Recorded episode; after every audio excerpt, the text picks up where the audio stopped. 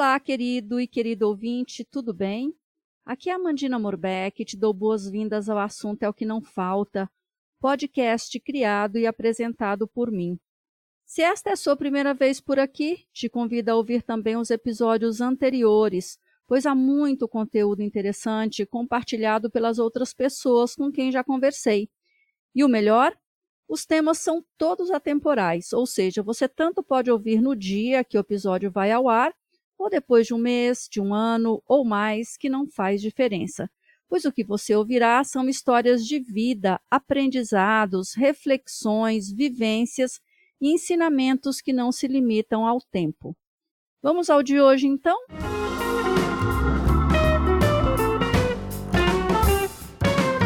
O bate-papo é com Cristina Gatti, paulistana e administradora de empresas que vive e trabalha em meio à correria da capital paulista, que mesmo quem não mora lá tem noção de como é. E foi com esse perfil nada aventureiro em relação a atividades ao ar livre que, no período mais restritivo da pandemia, ela leu um livro que a fez sentir fortemente aquele sonho de viver a mesma experiência do autor. E que livro foi esse? O Tour do Mont Blanc, em Busca de Emily, escrito por Elias Luiz, convidado do episódio 1 deste podcast, editor do portal Extremos. Até então, sem experiência com caminhadas de longa distância, esse roteiro entrou no radar da Cristina e não saiu mais, até que ela conseguiu realizá-lo em seus 170 quilômetros de extensão em agosto de 2022. O Tour do Mont Blanc é conhecido dos amantes de caminhadas de longa distância, também chamadas de trekking ou hiking, e está localizado na Europa.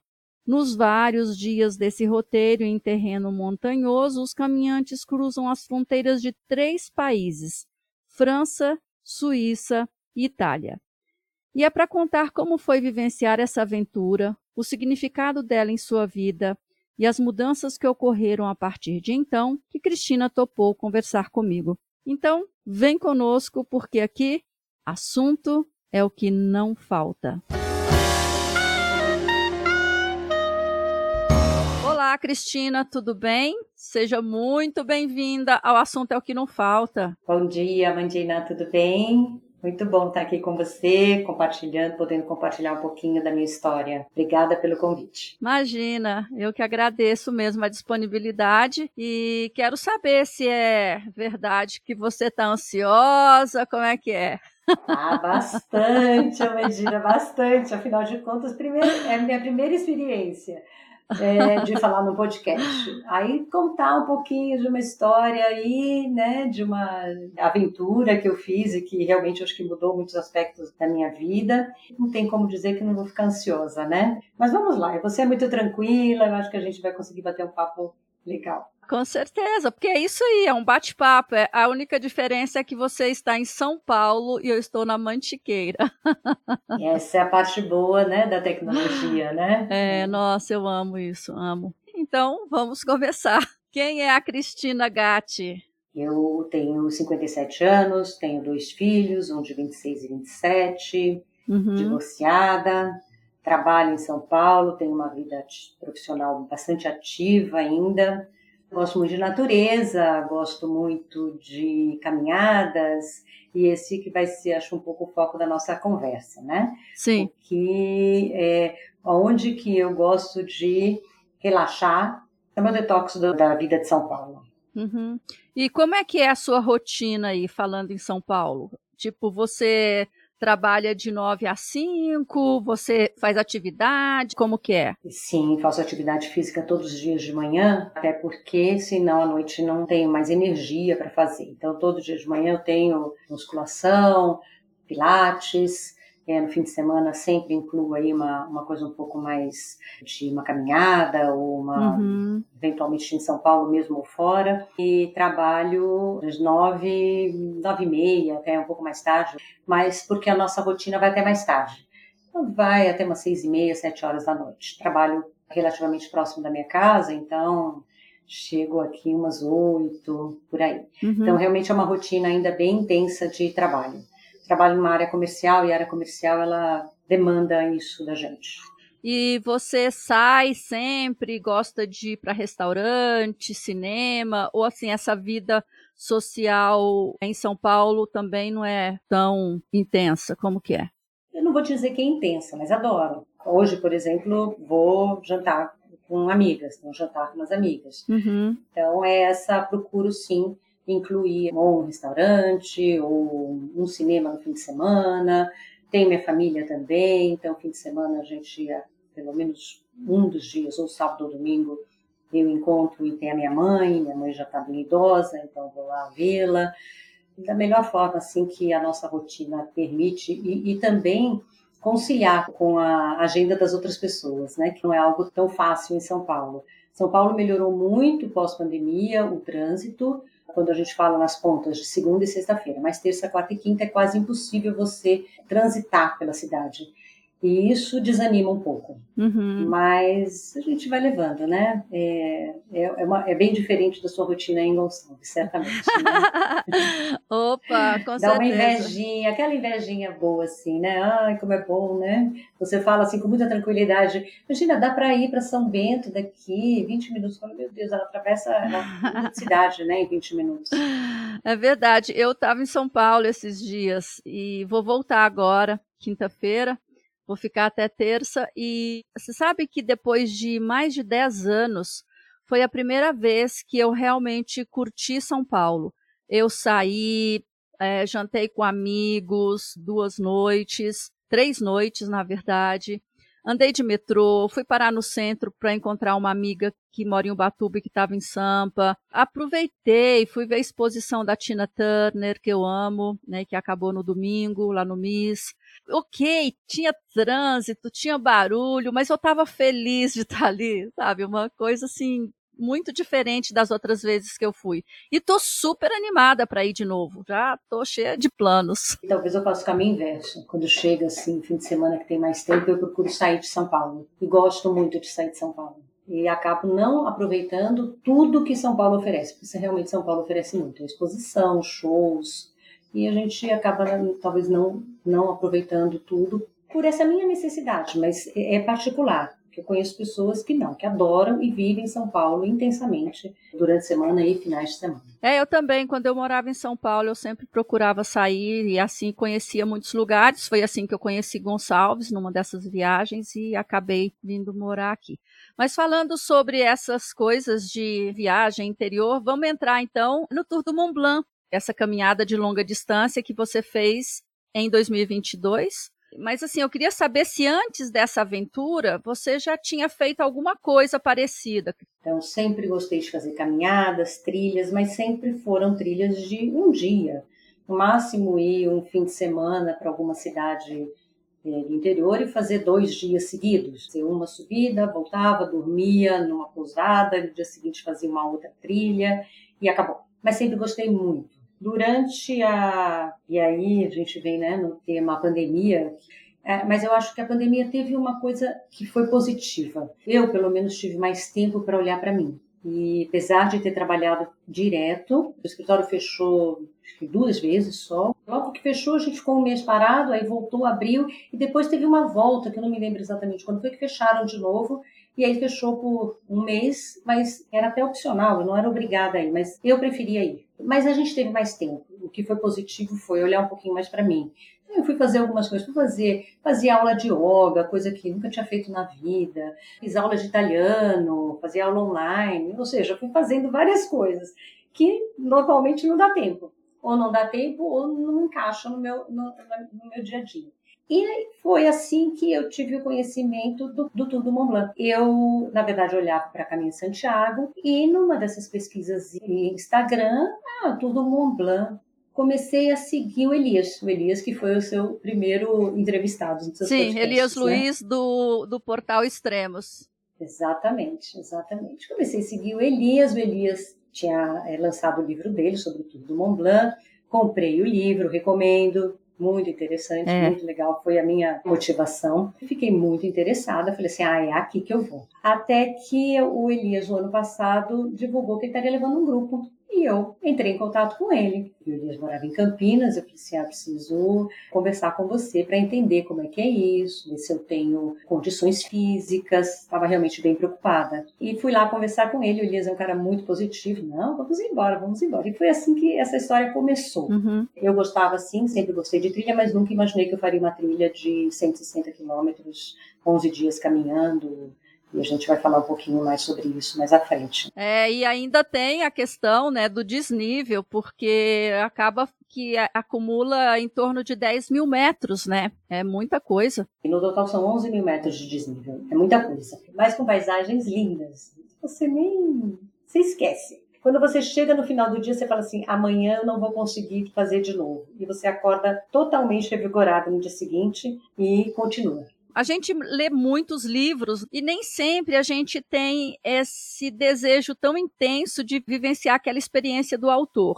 No caso, quando relata né, aventuras e tal. O que, que te fez querer? Qual que era seu momento para você ter sentido tão forte esse desejo e ter buscado maneiras de concretizá-lo?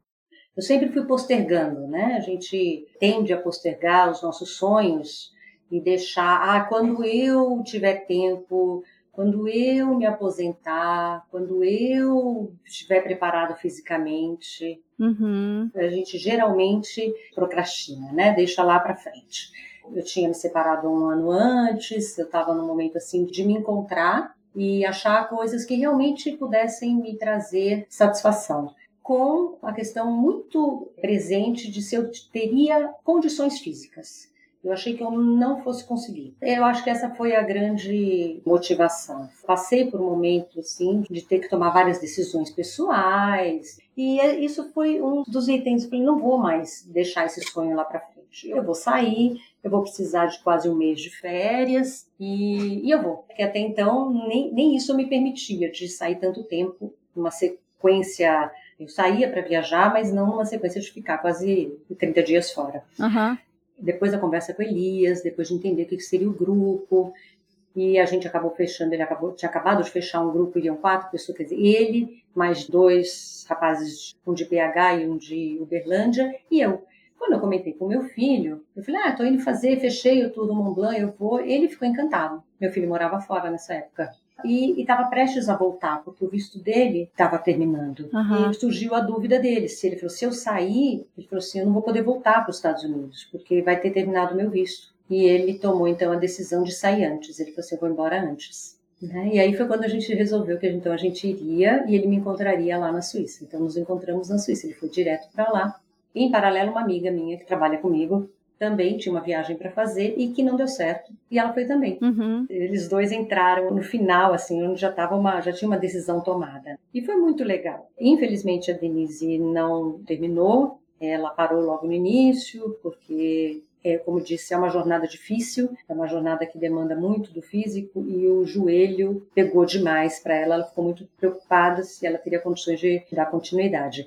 E o Tour do Mont Blanc te permite desistir em alguns pontos, ou seja, você pode parar e voltar para a cidade. Em alguns momentos, não. Então, é, ela preferiu parar no começo mesmo, porque de repente lá na frente ela não teria escape. Então, continuamos em cinco. Fizemos o tour em cinco é, o guia e mais quatro pessoas. Na época que você leu o livro do Elias, ele ainda não guiava os clientes, né? Você considerou fazer com outra empresa, outro guia? Como é que foi assim? Porque eu fico pensando que, ok, você leu o livro e tal, e ficou esperando que um dia Lia fosse guiar? Não, eu li o livro, eu tinha muito interesse, estava vi outras empresas. Ah, tá. Estava acompanhando uhum. outras empresas também, mas aquele clique foi quando ele falou que ele levaria. Tá. Quando eu vi que ele falou, ah, estou levando, vou guiar, eu falei, vou lá falar com ele, vou, vou entender. Ele, sem experiência de guia, e a gente sem experiência de trekking. Vai dar tudo certo.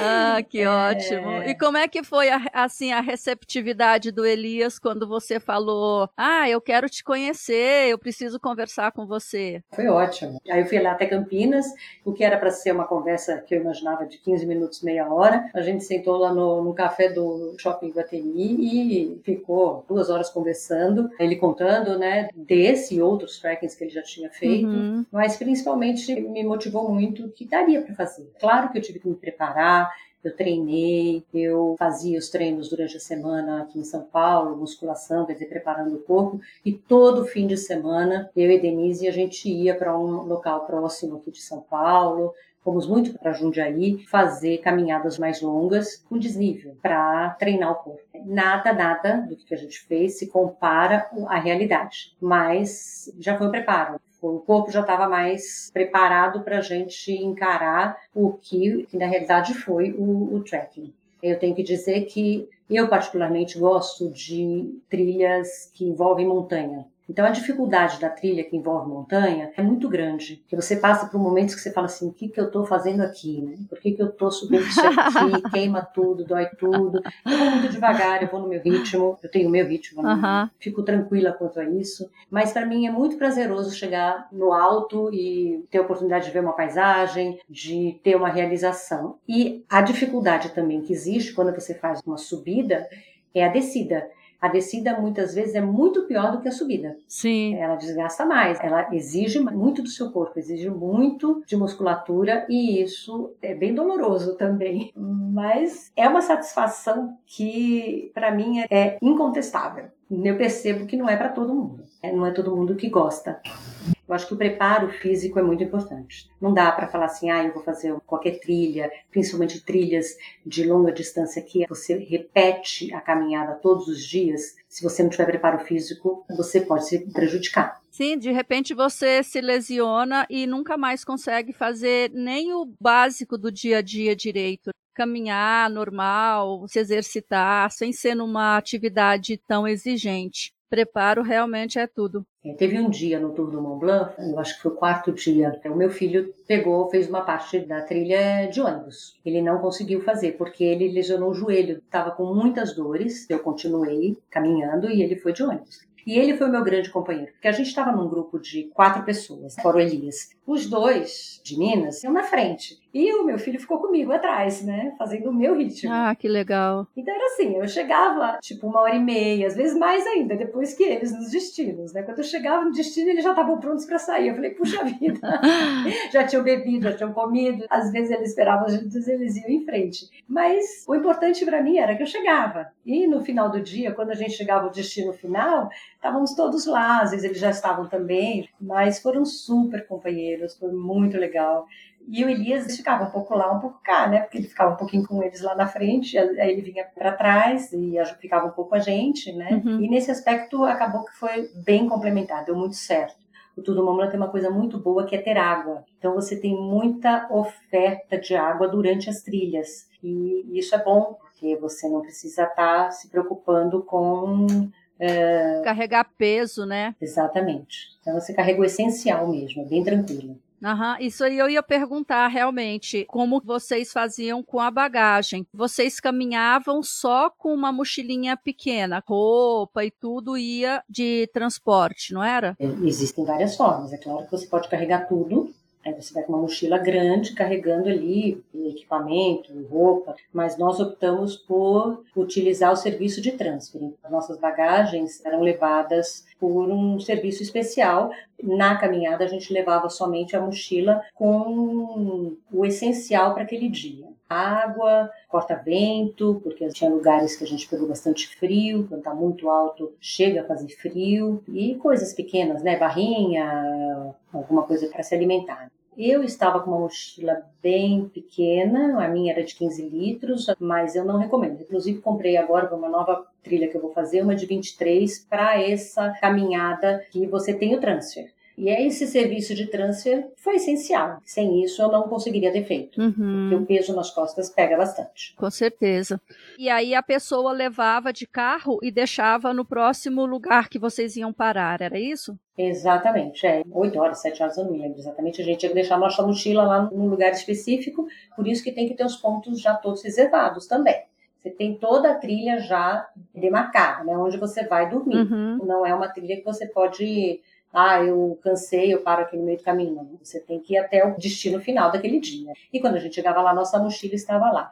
Em um local específico que o carro não chegava, nós tivemos que levar. Então a gente levou sleeping bag, toalha de banho, ou seja, teve que levar mais coisas na, na mochila mas também foi muito tranquilo, porque era só uma troca de roupa, né? Era troca de roupa só daquele dia. Uma coisa importante também que nos, nos refúgios a gente tinha café da manhã e jantar. Ah, que delícia! Então era uma delícia. Ah, chegar à noite e ter aquela comidinha típica do país.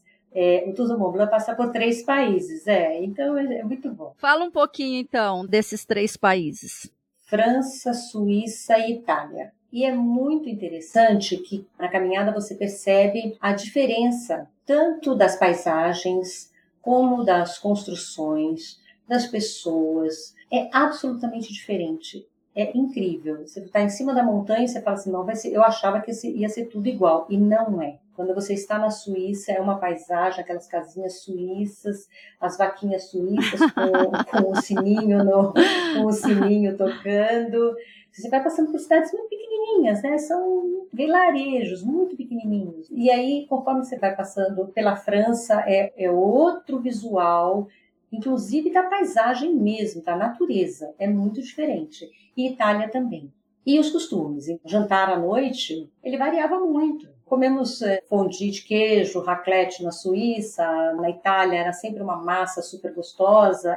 Não se come muita proteína, mas a gente nem quer. Você quer, na verdade, o carboidrato quando você chega à noite, você quer comer aquela, aquele macarrão mesmo, né? É uma delícia. Você teve preferência, Cristina? Assim, ah, eu gostei mais da paisagem da Itália ou da comida? Fez diferença?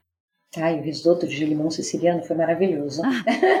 Lembrando do risoto de limão siciliano. É, é, diferente. Eu acho que cada uma você aprecia de uma forma diferente. Em termos de paisagem, da Itália é muito bonito. A montanha do lado italiano é muito surpreendente. No livro e também fazendo pesquisas dá para dá para ver. No livro do Elias tem muita foto uhum. uh, e dá para ver também pela internet. Mas as paisagens são deslumbrantes, todas. É, eu estou sonhando de ir também. Em breve estarei lá. Recomendo muito. Eu tenho vontade de ir de novo, sabe? Opa! Opa, quem sabe? Hein? É, eu tenho um pedacinho ali que eu não fiz, porque teve um desmoronamento e uma parte da nossa trilha ficou impedida, a gente não pôde passar. Ah, tá. O que, que acabou acontecendo é que este pedacinho, eu e meu filho não fizemos. Então, eu pulei um dia, né? Fui direto para a segunda parada. E acabou que precisamos pegar um trânsito, tivemos que fazer isso de carro. Ou seja, dar esse gostinho de querer voltar para completar, porque foi justamente um refúgio muito famoso que chama Bonatti, que eu acabei não conhecendo. Mas, por outro lado, foi muito bom, porque foi exatamente quando meu filho estava com o joelho acabado. E para ele, teve esse dia a mais de pausa foi essencial, que foi o que permitiu que ele fizesse os outros cinco subsequentes, né? Olha, que bacana que ele conseguiu terminar. Conseguiu, mas eu tinha dó. A gente comprou de tudo, proteção para o joelho. Ele usava bastante caminhada como bengala. Mas ajuda bastante, né? Essencial. Muito bom, Cristina. Então vamos fazer um intervalinho aqui. No segundo bloco, vamos falar mais sobre a caminhada, ok? Tá bom.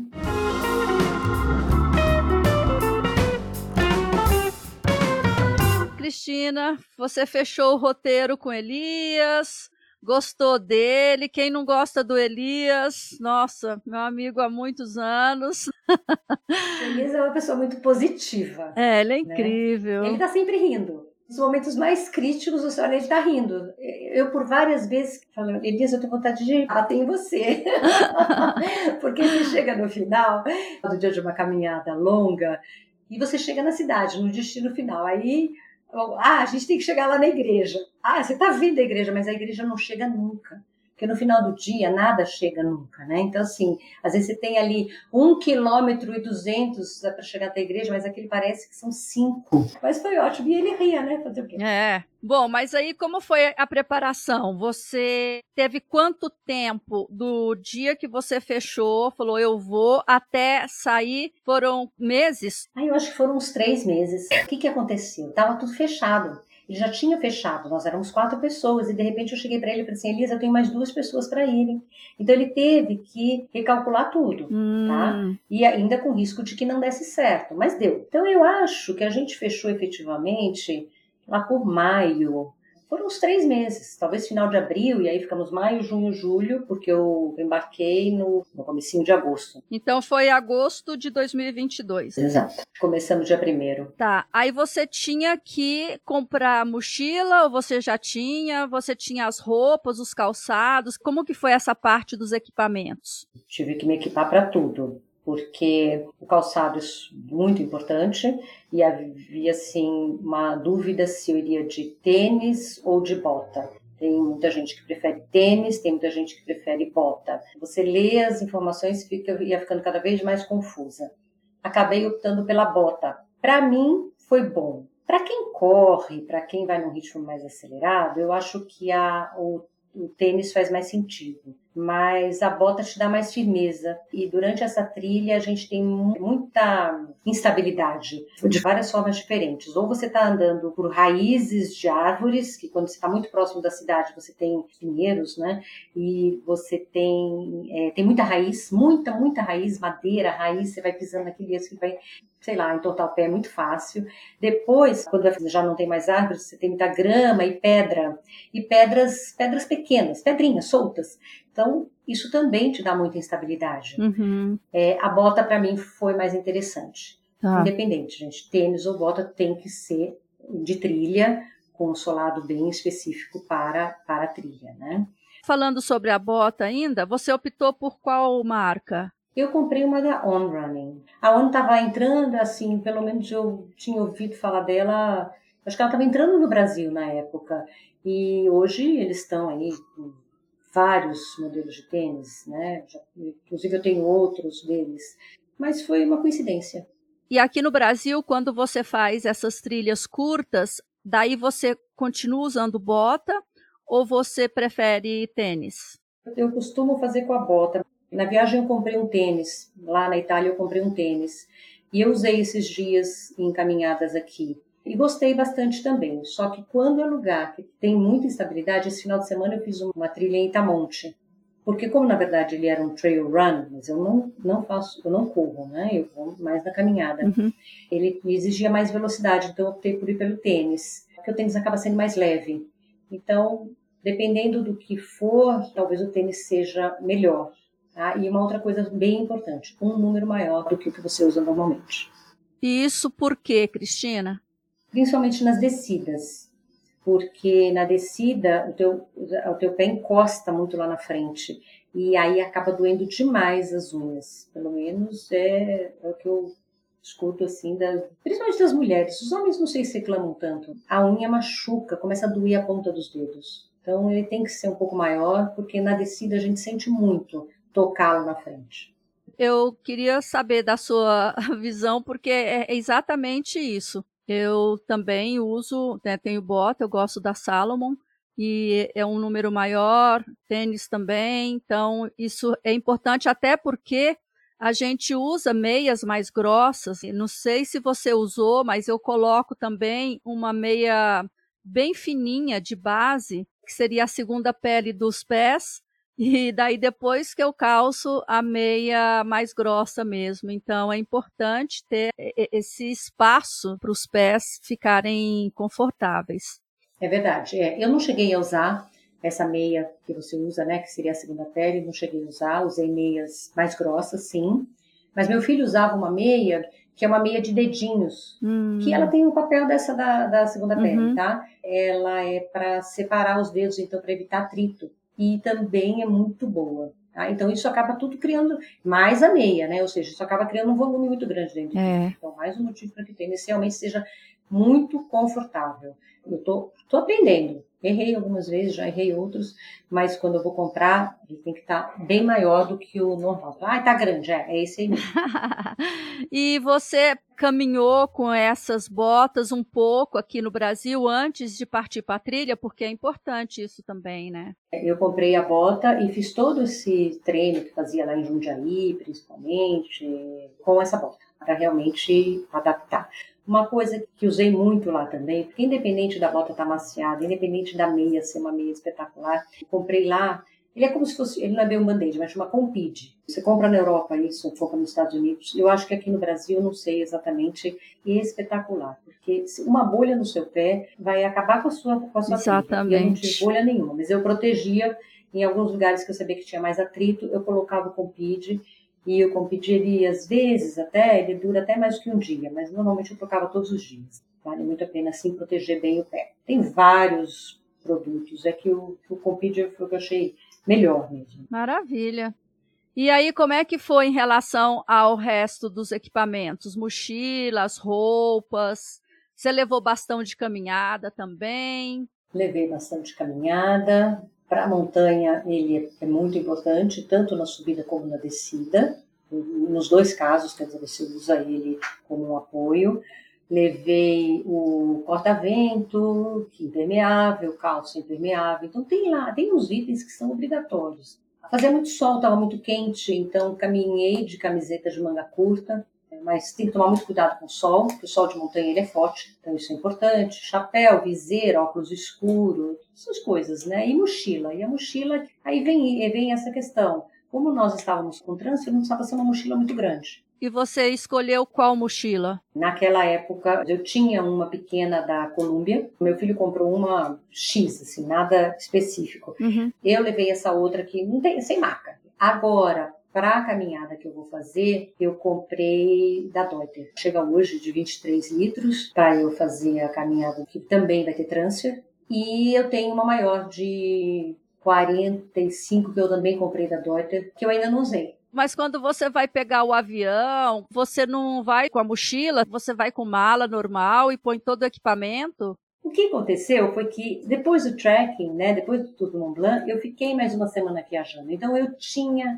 uma mala com as roupas que seriam para essa continuidade da viagem. Então eu coloquei a mochila dentro dela. A minha mochila não é tão grande, ela foi dentro dessa mala. Então deu tudo certo. Provavelmente é o que eu vou fazer agora de novo. Eu vou para a Escócia fazer uma trilha e eu depois faço uma parte de turismo. Uhum. Então tem a mala da, do turismo, né? Não dá para levar tudo na mochila. Então eu vou colocar minha mochila dentro da mala. Você não tá mochileira, porque cabe sim, cabe, cabe, cabe. Eu acho que, olha, até o fim deste episódio, eu espero que você repense essa história de e patricinha e depois chega lá, arranca a mochila e vira não. e vira trekker. Não, não, não. Você fica uma semana usando, fica, uma semana não, né? Fiquei 15 dias no Tour do Mont Blanc, ah. entre duas calças, duas blusas, duas camisetas, assim, você repete 15 dias, aquela bota, chega no final, você fecha tudo e fala assim, não quero mais olhar isso aqui. né? Então, você realmente não quer Não, mas você pode fazer isso colocando no fundo da mochila grande, que depois você vai usar para o resto da viagem. Olha! Eu vou aprender ainda, Mandinho. Não cheguei, não, não cheguei nesse nível. Quem sabe? Quem eu sabe mochilei um por três meses na Europa, só com a minha mochila. Não tem essa, não.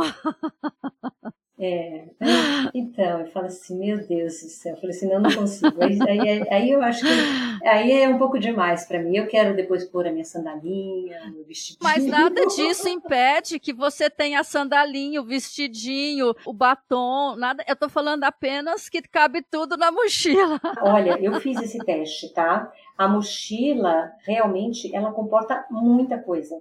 Ela comporta mesmo, tá? Ela só não é tão para você achar, pegar as coisas dentro dela, não é tão fácil. Às vezes está lá no fundo da mochila, você tem que tirar tudo para acessar. O acesso dela não é tão fácil. Bom, nós vamos falar sobre a sua nova aventura no próximo bloco. Então, ouvinte, só para você saber, a Cristina vai fazer uma nova aventura na Escócia e aí nós vamos falar especificamente sobre isso.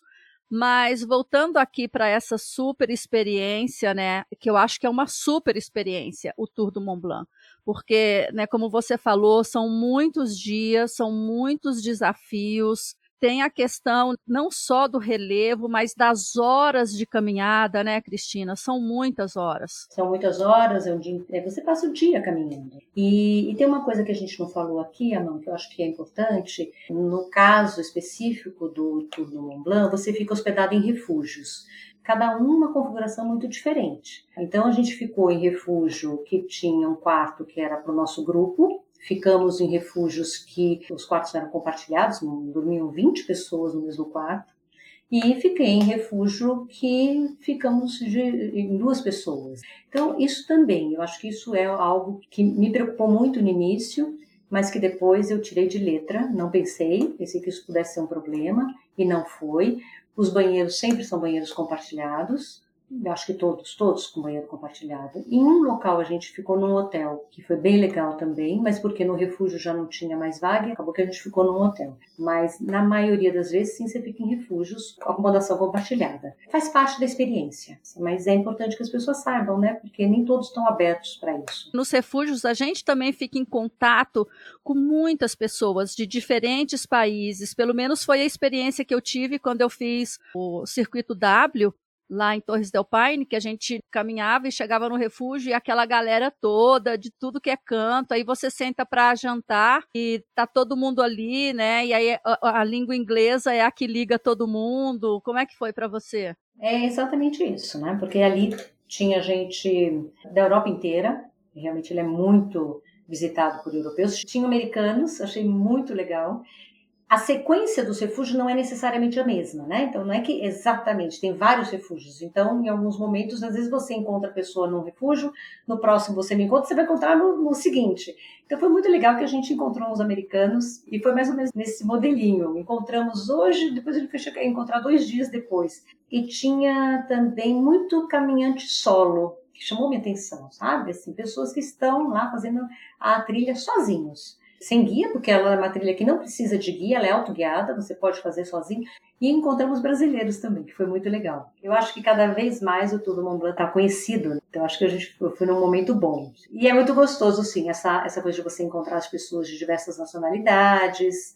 É, encontramos por um casal de franceses que não sabia falar nada além do francês e não entenderam o que, que a gente estava fazendo lá. Como vocês são brasileiros? Nossa, vocês vocês vieram até aqui para fazer uma, uma trilha? É, eu vir até aqui para fazer uma trilha. Bem legal, esse contato com as pessoas é muito legal. E pessoas com uma cabeça sempre muito positiva, porque ali está todo mundo passando ali pelos mesmos desafios da montanha. A montanha é realmente é incrível. Você leu o livro do Elias, você se inspirou por causa do livro do Elias, terminou mesmo com os desafios, e você disse que a sua amiga desistiu, quer dizer, teve o problema do joelho também, mas ela tinha lido o livro também? Eu acho que ela não chegou a ler o livro. Eu, eu até emprestei para ela, assim, o livro, mas eu não sei te dizer se ela chegou a ler o livro inteiro. Não, não saberia te dizer. Eu acho até que leu, sim. Mas digamos que ela não tenha lido, né? Será que o fato de não ter lido não deixou ela também tão inspirada para dar conta de lidar com essas dificuldades iniciais? Ou porque não era o sonho dela? O que, que você acha? Eu sei que é difícil falar por outra pessoa. Então eu não vou responder por ela, mas eu vou responder pelo que eu sinto. Eu acho que é a questão do sonho. Ah, bacana. Então é o sonho de cada um. E era o meu sonho para mim, então, foi muito importante. Então, cada dia foi uma conquista, e isso é muito forte. É difícil de explicar porque é, eu já ouvi pessoas falarem assim, nossa, mas isso é, cansa tanto, dói tanto, dói a perna, dói, nossa, como é que gosta disso? Eu falei, gente, mas eu gosto. Uhum. Eu gosto. Para mim, isso é uma realização. E chegar ao final, e não estou falando de trilhação, chegar ao final de um dia de trilha é uma grande realização. Então, acho que está dentro de cada um. É, tem pessoas que adoram fazer trilha, tem pessoas que adoram andar de moto, tem pessoas que adoram assistir lá, TV. É, Para mim, exato, exato. Para mim isso é uma coisa muito gratificante. E eu acho que é, é isso que me move a fazer as trilhas e que me moveu a chegar ao final a presença do meu filho foi muito bacana, foi muito gostoso fazer com ele, tanto que essa nova que nós vamos, nós vamos fazer juntos novamente. Ele até em algum momento falou: se você não tivesse lá, talvez eu tivesse desistido, porque ele tinha realmente muita dor, mas foi até o final. Então acho que é isso também, esse companheirismo e a companhia dele especificamente foi essencial. vocês foram suporte um para o outro. É em companhia mesmo, né? Foi muito bom. Legal. Só para a gente voltar para a parte prática do, do tour, quantos dias no total? Então, o tour são 14 dias. A gente caminha 11, porque você tem um intervalo no meio que é bem positivo. A gente começa em Chamonix, que nós caminhamos 5 Aí tem dois dias de parada em Courmayeur, que é uma cidade linda da Itália. É um Chamonix menorzinho, e, apesar do nome, eu fiquei até estranhei quando descobri que ficava na Itália, mas foi uma parada bem importante e nós acabamos que por conta do deslizamento que teve, a gente acabou ficando um dia mais lá. É, depois foram mais quatro dias de caminhada. Então, acho que são cinco, dois e cinco. E mais as duas pontas, um e um. Então, são 14 dias no total. E assim, a Cristina que começou o trekking e a Cristina que finalizou o trekking. Como é que foi? Qual o saldo positivo ou saldo de reflexão para essa que acabou o trekking? Aí agora eu vou, vou parecer até meio convencida, mas é assim, ah, eu posso, eu posso tudo. A gente pode, é só a gente querer que a gente pode. Então isso é muito importante. Mas tem que querer tem que querer e a gente tem capacidade sim. Eu fiquei muito mais forte, eu acho que me trouxe uma força muito grande e acreditar em mim, porque até então acho que eu não tinha essa, era muito mais de não acreditar na minha capacidade. É uma experiência intensa, cara, porque o custo dela é muito alto em euros, a viagem e tudo talvez a pessoa que nos ouve agora pense: ah, mas espera aí, o negócio é lá na Europa, tá lá do outro lado, eu não tenho dinheiro. Mas a gente tem tantas oportunidades no dia a dia para fazer coisas do tamanho que a gente consegue e às vezes a gente não faz, você não acha? É, pois é. O Tour do Mont Blanc, como alguns outros, também pode ser feito autoguiado. Então, existe a possibilidade de você fazer com guia, que aí vai ter um custo, mas você pode também fazer sozinho. E aí de duas formas. O Elias fala, inclusive, no, no, livro dele. Quando ele fez, ele fez sozinho. Ele utilizou uma empresa, essa empresa fez as reservas dos refúgios para ele e ele fez o tour. Você pode até fazer as reservas diretamente, mas isso é muito difícil, é, é muito mais trabalhoso. Mas isso é uma forma de você reduzir custo. Ou faz diretamente as reservas, ou usa uma empresa, um terceiro, que faça essas reservas, ou fazer com guia. São três níveis bem diferentes de custos. Então, dá para baratear, sim, bastante a viagem. Mas ainda assim é uma viagem cara, porque é uma viagem que é na Europa, é uma aventura que exige aí um investimento alto. Uhum. E eu acho que se a pessoa realmente quer, é como você falou, tem opções, ela pode planejar isso para fazer ao longo do tempo, guardando uma grana, mas também tem muitas coisas no Brasil que não são como o Tour do Mont Blanc, mas para uma pessoa começar a entender como que é estar na montanha, como que é uma trilha, você caminhar de repente um dia, dois dias. Então, assim, existem possibilidades por aqui também para uma pessoa que quer se iniciar nesse universo, né? Sim, muitas. Eu faço pouco, eu conheço muito pouco do Brasil. E essa é a minha expectativa, de poder conhecer um pouco mais. Uhum. Eu conheço ao redor de São Paulo. Eu fiz trilhas próximas aqui de São Paulo, a Serra da Mantiqueira, que é linda, mas o Brasil tem muitas opções também. E a minha ideia é que, eu também faça trilhas aqui pelo Brasil, conhecer o que nós temos aqui. É, vai sair mais barato, mas também não são baratas, porque tem o deslocamento. Eu cheguei a ver para ir Chapada Diamantina, mas só o aéreo para Bahia já é caro. Uhum. Ou seja, vai ser mais barato, mas ele também não é muito barato. Tudo tem custo. Vai aí também do sonho da pessoa, porque, como você falou, quando você está com muita vontade de alguma coisa, você encontra meios de fazer acontecer, né? Sim, eu acho que tem que se programar, tem que se organizar e tem que se programar e se preparar também para viver essa experiência. Muito bom, Cristina. Vamos fazer mais um intervalinho aqui e no terceiro bloco nós vamos falar sobre o que, que aconteceu com você após a experiência no Mont Blanc, tá bom? Muito bem, tá bom.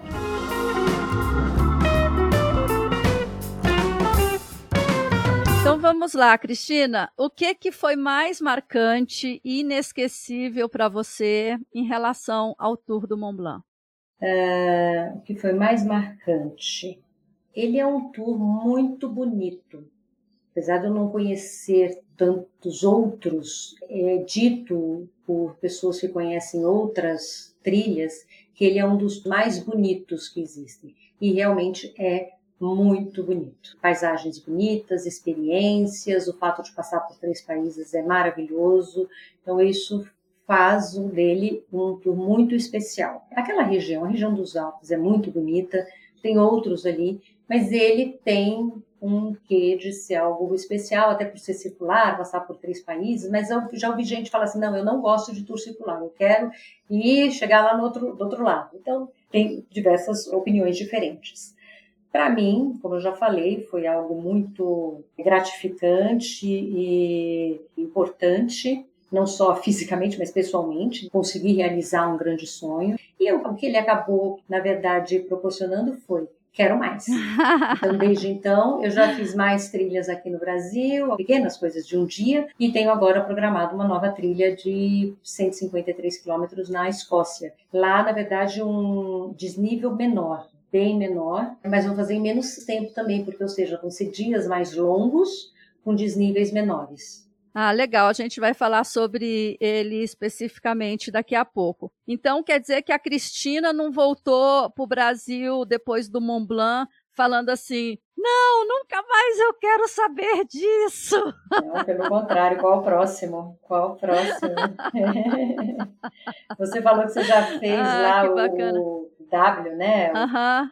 Também já tá, tá tudo nos planos. Tem uma coisa que eu não fiz ainda em algum momento vai acontecer. É eu encarar fazer sozinha. Também foi uma trava, né? Eu, eu tinha resolvido isso no Mont Blanc sozinha, que eu estava num grupo, mas eu estava sozinha, estava sozinha nesse grupo.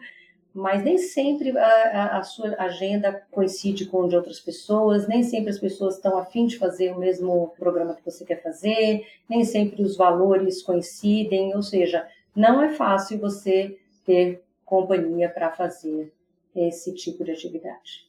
Mas você não acha que, por outro lado, também são oportunidades que você tem para fazer novos amigos? Pode ser. Pode ser que você tenha a oportunidade de conhecer outras pessoas. Eu não sei quanto que dali vai você criar uma amizade, mas conhecer pessoas, sim. Conhecer histórias, porque como você não caminha lado a lado, não é que acaba sendo uma coisa tão constante, né?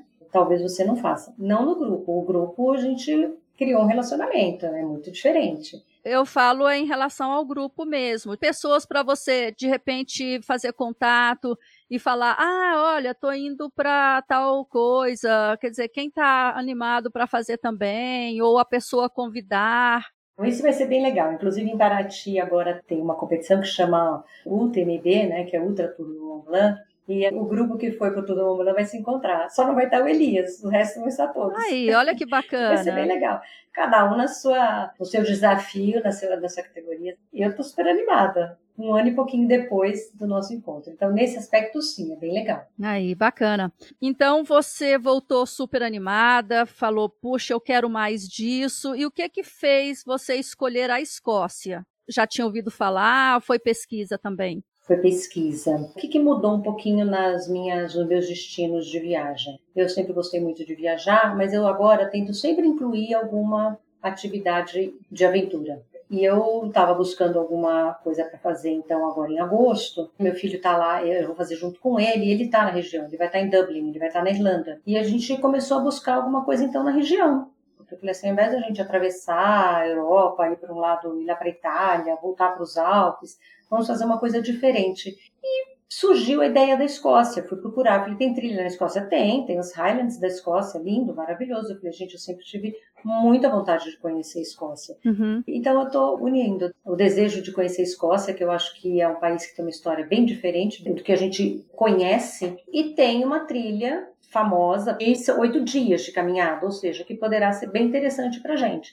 Então a gente acabou optando por fazer essa trilha. Vamos aproveitar conhecer um pouco da Escócia uhum. e fazer um pouco da Escócia de carro e um pouco da Escócia a pé. A parte que a gente vai fazer a pé, a gente não vai passar de carro. Se a gente sai de Glasgow, vai até Fort William a pé. Tá. São 153 quilômetros. Ótimo. E como que é o esquema? Fica em refúgio também? Não, lá são hotéis mesmo, hotéis pequenininhos, bed and breakfast. Um dia a gente vai ficar na casa de uma senhora é um quarto. Ai, que bacana. Mas não são refúgios. E aí, sendo hotéisinhos, assim, é quarto só pra gente. Não vai ter que compartilhar. E tem café da manhã, o jantar não. As paradas são em cidades. E como as caminhadas não são tão longas, a gente não chega tão tarde, a gente faz a refeição na cidade. Aí você escolhe lá o restaurantinho, tudo, né? É, poderia incluir, mas a gente deixou meio em aberto. Ah, eu também gosto dessa coisa mais de surpresa. É, porque tá em cidade. É, sente o lugar, é legal isso. É diferente porque a gente vai parar em cidadezinhas.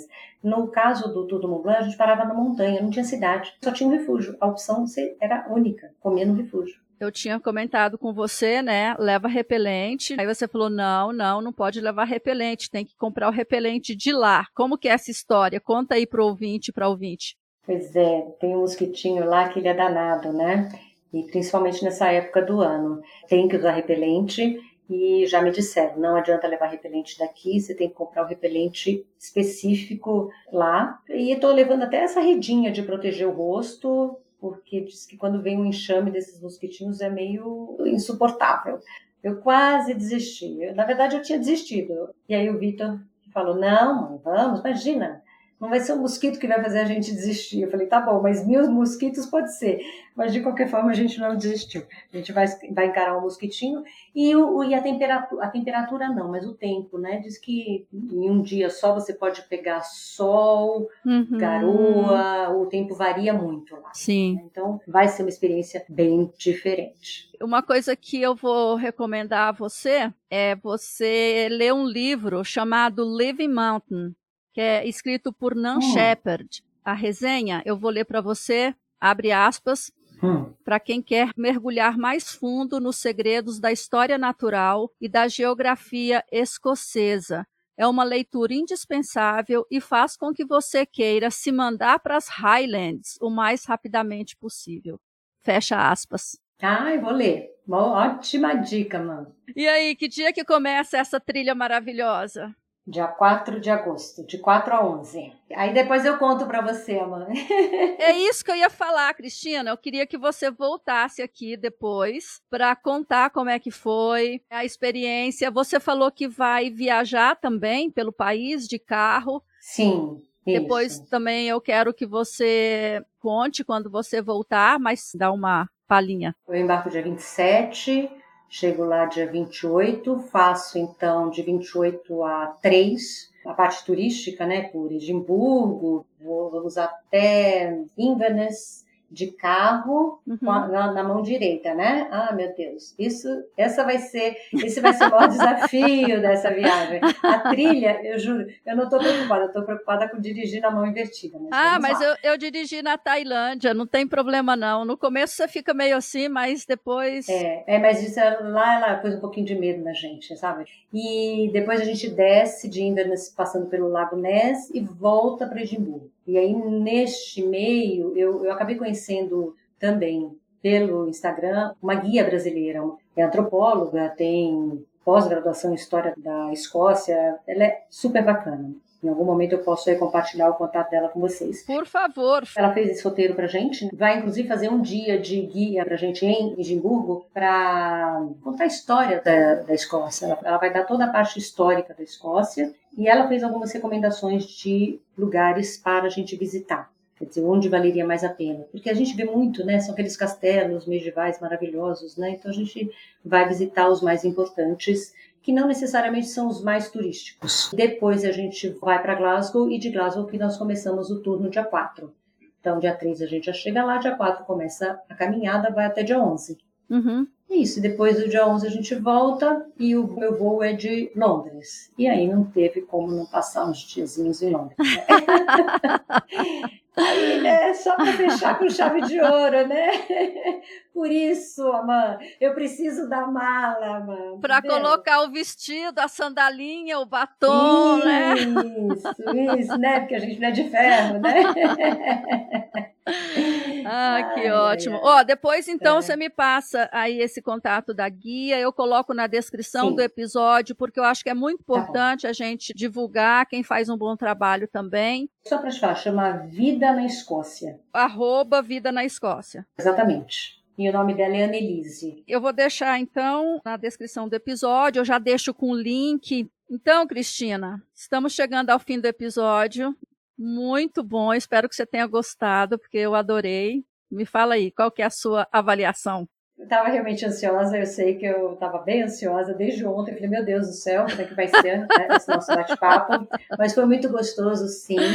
É, é, gostoso a gente poder compartilhar nossas experiências, ter alguém te ouvindo, interessado em conhecer. Inspirar outras pessoas. E eu espero que sirva de, de inspiração, sim, para outras pessoas, porque eu acho que, independente da idade, porque eu, eu comecei isso, digamos, isso mais tarde, mas eu, eu tenho meu filho de 26 16 anos que está acompanhando comigo e ele, como eu, adora. Uhum. Eu acho que a gente não tem que esperar para realizar os sonhos, não.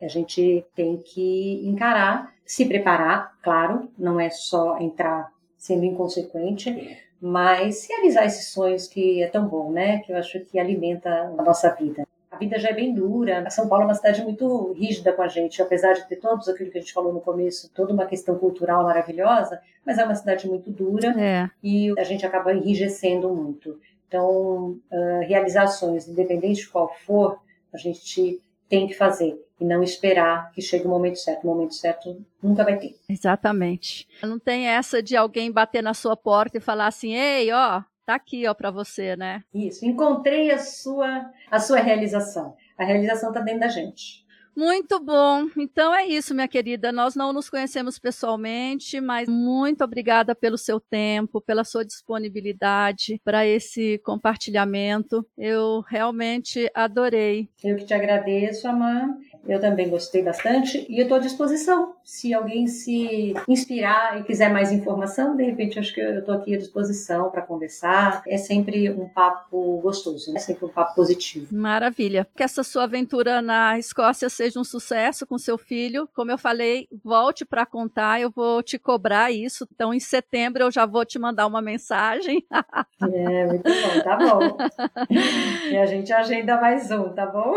E aí, quem sabe a gente toma também um café em São Paulo, numa hora dessas que eu for, vai ser muito bom. Me avisa, tá bom? Ah, legal, então. Cristina, um abração e até breve. Beijo, mãe. Tchau, tchau. Beijão, tchau, tchau. Obrigada, tchau. Querido e querido ouvinte, e assim nos despedimos da Cristina. Será que você curtiu tanto quanto eu? Espero que sim. Eu gostaria muito de te ouvir, por isso deixe seu comentário, sua crítica ou sua sugestão lá no Instagram arroba, assunto é o que não falta, tudo junto e sem acento. E se ainda não nos segue, aproveite para fazer isso e acompanhar as novidades. Se preferir falar comigo por e-mail, escreva para podcast@amandinamorbeck.com.br. Espero que você siga este podcast no tocador de sua preferência, nos dê cinco estrelas no Spotify e conte sobre ele para os seus amigos, para os seus colegas, para os seus familiares, enfim, para todo mundo, pois quanto mais gente acompanhar nosso trabalho, mais rápido podemos crescer. E lembre-se que toda sexta-feira, a partir das 13 horas, um novo bate-papo vai ao ar. Termino agradecendo imensamente sua audiência e te espero no próximo episódio. Um abraço e até lá!